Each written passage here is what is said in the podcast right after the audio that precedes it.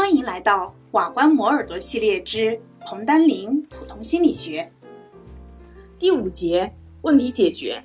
首先，我们先来看问题解决的概念。问题解决呢，就是由一定的情境引起的，按照一定的目标，应用各种的认知活动、技能等等，经过一系列的心理操作，让问题得以解决的过程。比如说，我们想要证明几何题，其实它就是一个典型的问题解决的过程。几何题当中的已知条件和求证结果构成了问题解决的情境，而要证明结果，必须应用已知的条件进行一系列的认知操作，操作成功，问题就得以解决了。二十世纪七十年代，纽威尔和西蒙通过对问题解决的计算机模拟，提出了通用问题解决者模型。这一模型对问题解决的过程做出了详细的阐述。纽威尔和西蒙用问题空间的概念来说明问题解决的过程。问题空间是说的问题解决者对所要解决的问题的一切可能的认识状态，包括了对问题的初始状态和目标状态的认识，以及如何由初始状态转化为目标状态的认识等等。他们认为，问题解决就是对问题空间进行搜索。以找到一条从问题的初始状态到达目标状态的通路。接下来，我们看一看问题的种类有哪一些。首先，根据明确程度，问题可以分为界定清晰的问题和界定含糊的问题。界定清晰的问题，就是说的初始状态、目标状态以及由初始状态如何达到目标状态的一系列过程都很清楚的问题。比如说，已知 a 大于 b。B 大于 c，问 a 和 c 哪个大？这就是一个界定清晰的问题。界定含糊的问题呢，就说的是对问题的初始状态或者是目标状态没有清楚的说明，或者对两者都没有明确的说明。这些问题具有很大的不确定性。比如说，我们写一篇论文，这个问题它的初始状态和目标状态就很不清楚的。这是第一种分类。那么，我们根据在问题解决时，解题者是否有对手，问题呢，可以分为对抗性的问题和非对抗性的问题。在解决对抗性问题时，我们不仅要考虑自己的解题活动，而且这种活动还要受对手解题活动的影响。比如说，我们在下围棋、扑克、象棋这些游戏的时候，都属于对抗性的问题。非对抗性的问题呢，就说的是在解决问题时没有对手参与的问题，比如说我们自己去做几何题、代数题，这些都属于非对抗性的问题。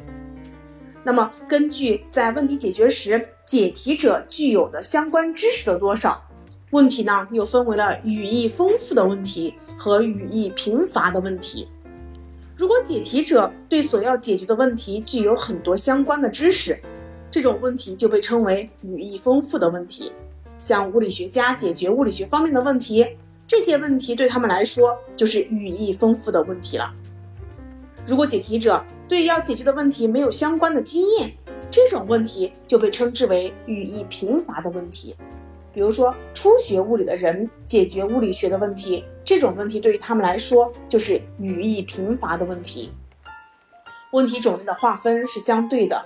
而不是彼此割裂的。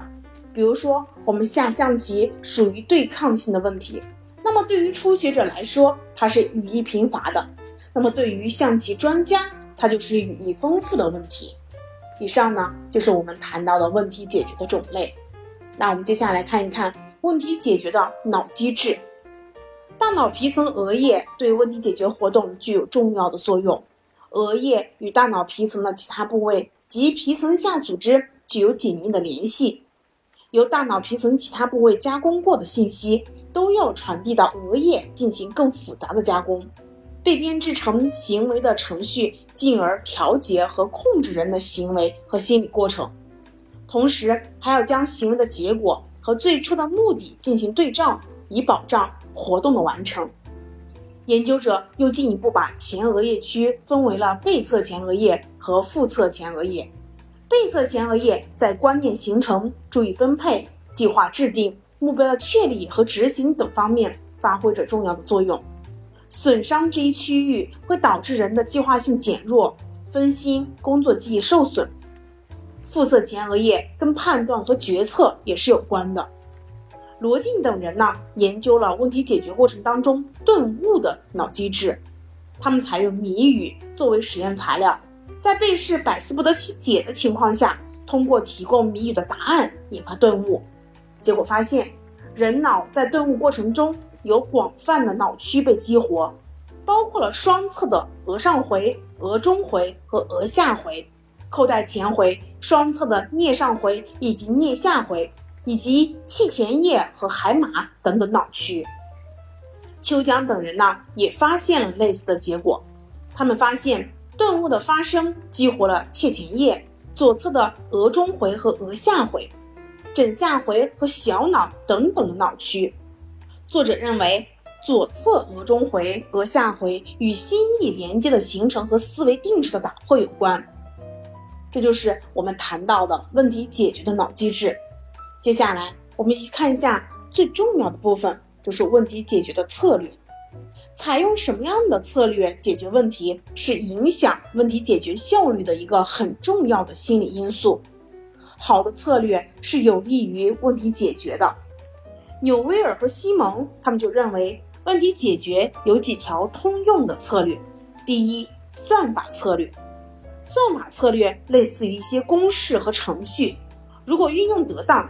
它就能一步一步的导向问题的解决。一般来讲，计算机都是使用算法策略解决问题的。比如说，一个密码箱有三个转钮，每一转钮有零到九十个数字。要想采用算法策略找到密码打开箱子，就要逐个尝试三个数字的随机组合，直到找到密码为止。采用算法策略的优点是它能够保障问题的解决，但是这种策略解决有时费时费力，而且当问题复杂、问题空间很大时，我们很难依靠这种策略来解决问题。另外，有些问题也许没有现成的算法，或尚未发现其算法，此时算法策略就会是无效的。第二种就是启发法，启发法呢是我们根据一定的经验。在问题空间内进行较少的搜索，以达到问题解决的一种方法。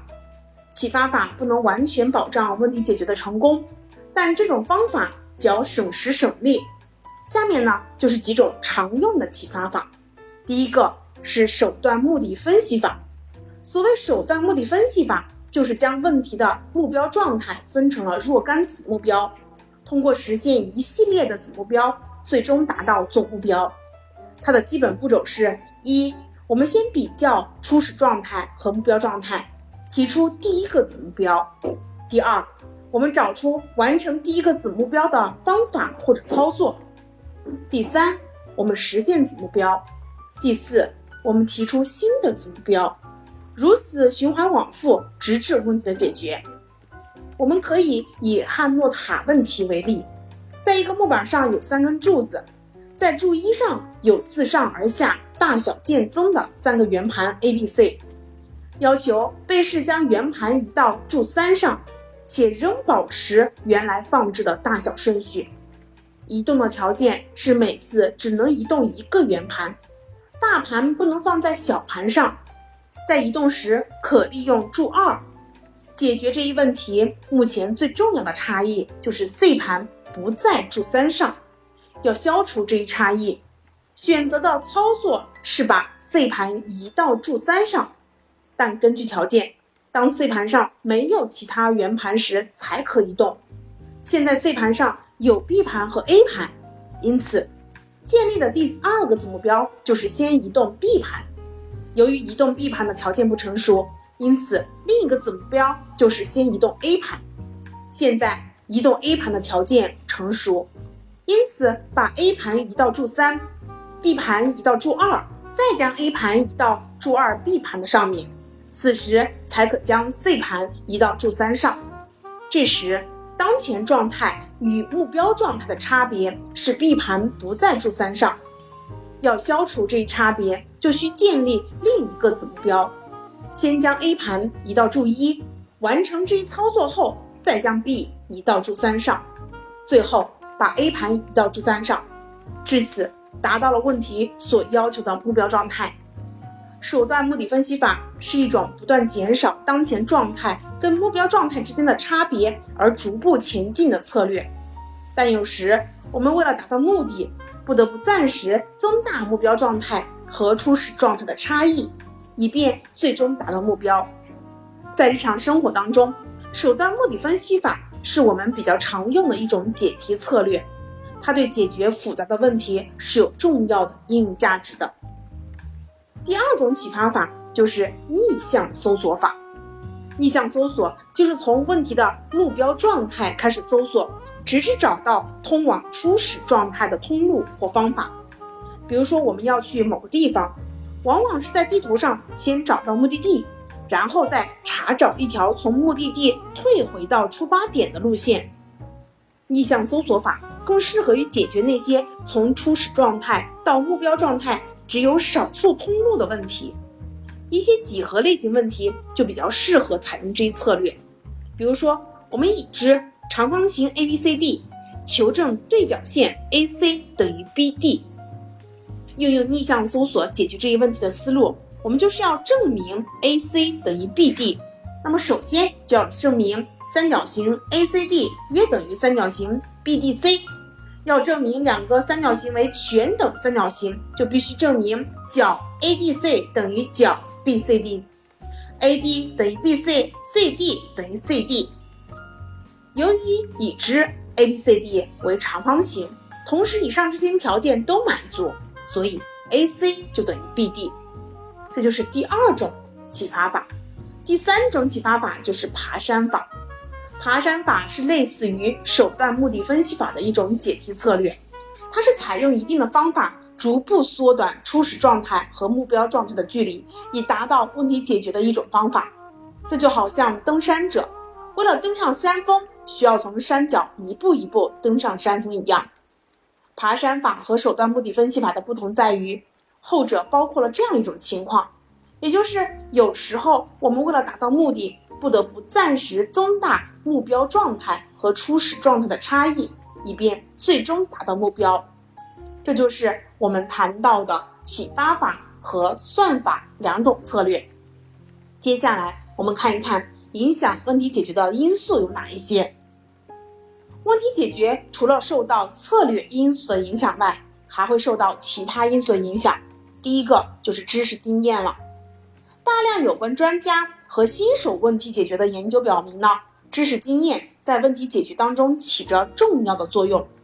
所谓专家，就说的是在某一领域具有丰富知识的人，他们解决专业领域的问题比新手容易得多。研究表明，专家和新手在知识的数量以及组织方式上的差别，可能是造成解决问题效率不同的主要原因。第二个因素就是无关信息的影响，在问题解决的过程当中，有些信息和要解决的问题没有关系，但是我们容易受到这种无关信息的影响，从而妨碍问题的解决。比如说，在我们本节开头的探究活动当中，数字百分之十和三百都是一些无关的信息，因为选择的人名都是电话号码簿上的人，而问题是有多少人的名字不在电话簿上，所以。正确的答案应该是零个人，但是我们容易受到上述无关信息的误导而错答问题，因此有效的问题解决就需要首先考虑哪些信息是跟问题解决相关的，哪些是无关的。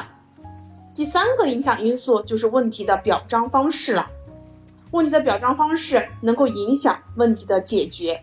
我们以九点连线图问题为例，实验要求呢，我们用一笔。连续画四条直线，把图中的九个点连在一起。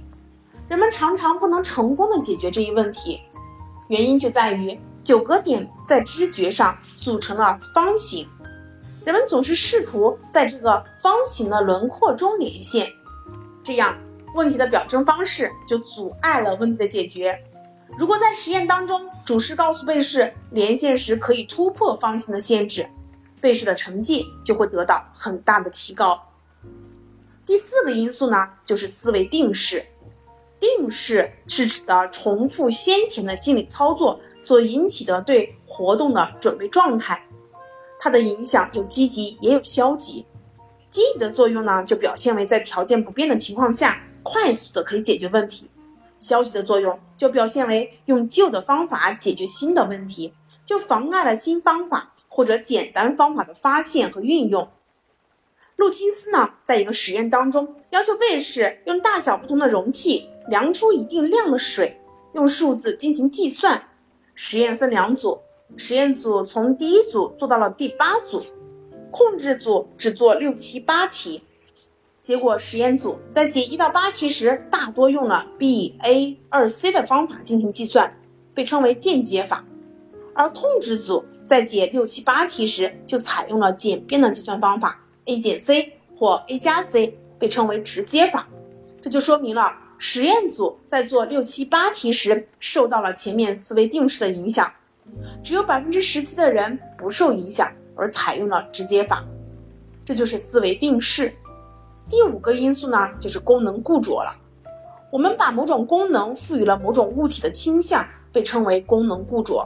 比如说，我们都知道盒子它是装东西用的，笔是写字儿用的。在解决问题的过程当中，我们能否改变事物固有的功能，以适应新的问题情境的需要，就常常成为了解决问题的关键。在功能固着的影响下。我们不易摆脱事物用途的固有观念，因而直接影响到了我们灵活的解决问题。杜克的实验就证实了这种影响。实验要求被试使用了五种熟悉的工具，解决五个新的问题。实验组在解决问题前对工具的习惯用法进行了练习，增强了功能固着的倾向。控制组直接解决问题，结果控制组的成绩就大大超过了实验组。功能固着的形式与经验有很大的关系。研究表明，儿童比成人较少受到功能固着的影响，因为儿童有关物体用途的知识比成年人少。克服功能固着的，需要我们灵活机智地使用已有的工具或材料，使之服务于解决问题的目的，被称为功能变通。功能变通跟功能固着的作用相反。要想具有功能变通的能力，一方面我们需要有丰富的知识，要熟悉物体的不同功能；另一方面也要进行思维灵活性的训练。第六个因素呢，就是动机和情绪了。我们对活动的态度、社会责任感、认识兴趣等等啊，都可以成为发现问题的动机，影响问题解决的效率。动机的强度不同，影响的大小也不同。心理学家的实验表明，在一定的限度内，动机的强度和解决问题的效率成正比。但是，动机太强或太弱都会降低解决问题的效率。情绪呢，对问题解决也有一定影响。紧张、惶恐等等消极的情绪就会阻碍问题的解决，而乐观、平静等等积极的情绪就有助于问题的解决。第七，人际关系也会影响问题解决。人处在一个复杂的社会当中，问题的解决不仅受到个人心理因素的影响，也会受到人们之间相互关系的影响。团体内的相互协助和互相帮助是使问题得以迅速解决的一个积极因素。相反，互不信任、人际关系紧张就会妨碍问题的解决。以上呢，就是我们谈到的七个关于问题解决的影响因素了。最后呢，我们再来看一看创造性。和想象，那首先什么是创造性？创造性呢，就说的是我们应用新颖的方式解决问题，并能产生新的有社会价值的产品的心理过程。比如说，作家创作一部新的作品，工程师设计一台新机器，科学家发明一项新技术，都属于创造性的活动。创造性总是体现在问题解决的活动当中。因此，它属于问题解决的一个研究领域。创造性的问题解决和其他类型的问题解决一样，都要从问题的初始状态向目标状态转变。但是，创造性问题解决会比一般的问题解决更为复杂。那么，创造性的心理成分有哪一些呢？第一个就是想象，创造性活动是需要想象的，特别是创造想象的参与。想象其实就是对头脑当中已有的表象进行加工改造，形成一个新形象的过程。这是一种高级的认知活动。像我们在听广播、看小说的时候，在头脑当中产生的各种情境和人物形象，这些根据别人的介绍或者自己已有的经验，在头脑当中形成的新形象，都是想象活动的结果。想象呢，它是一个综合的过程。想象是从旧的形象当中分析出必要的元素，按照新的构思重新结合，创造出新的形象的一个过程。想象过程是对形象的分析综合过程，它的综合有以下几种独特的方式：第一个就是粘合，第二个就是夸张，也就是我们说的强调，就是通过改变客观事物的正常特点或者突出某些特点。而忽略掉另一些特点，在头脑当中形成新的形象。第三种就是典型化，典型化呢是根据一类事物的共同特征创造新形象的一个过程，它是文学艺术创作的一个重要的形式了。这个呢就是我们想象的一个综合过程，包括了粘合、夸张和典型化。以上呢就是我们说到的想象。想象呢不仅仅有无意想象，还有有意想象。无意想象呢，就是一种没有预定目的的、不自觉的产生的想象。那么有意想象就是按照一定目的自觉进行的想象了。这就是它的第一个成分，想象。第二个成分呢，就是复合思维和发散思维。吉尔福特之前我们也学到过，把思维分成了复合思维和发散思维两种，并认为呢，发散思维是创造性的主要成分。他还设计了发散生成测验来测量创造性。测验就用发散思维的流畅性、变通性、独特性来衡量我们的创造性了。除了发散思维外，复合思维也是创造性的一个组成部分。因为仅有发散思维，人们不可能从众多的方案当中选择出最合理的方案。在解决问题时，我们必须把发散思维的结果和原有的思维任务相对照，并利用复合思维从各种不同的方案当中做出正确的选择。所以，复合思维也是创造性的构成成分。在一项创造性活动当中，我们需要从发散思维到复合思维，又从复合思维到发散思维，经过多次循环往复才能完成。第三个成分就是远距离联想能力。远距离联想能力就是在彼此相距很远的概念间看出其关系的能力，它也是创造性的一种构成成分。远距离联想能力高的人，能够根据某些标准，把互不相关的概念联系起来，形成一种新的联想。第四个成分就是与创造性相关的非智力因素。创造性不仅受智力因素的影响，而且还受一系列非智力因素的影响，比如说我们的坚持性、自信心、意志力，这些都对创造性有重要的影响。此外，责任感、勤奋。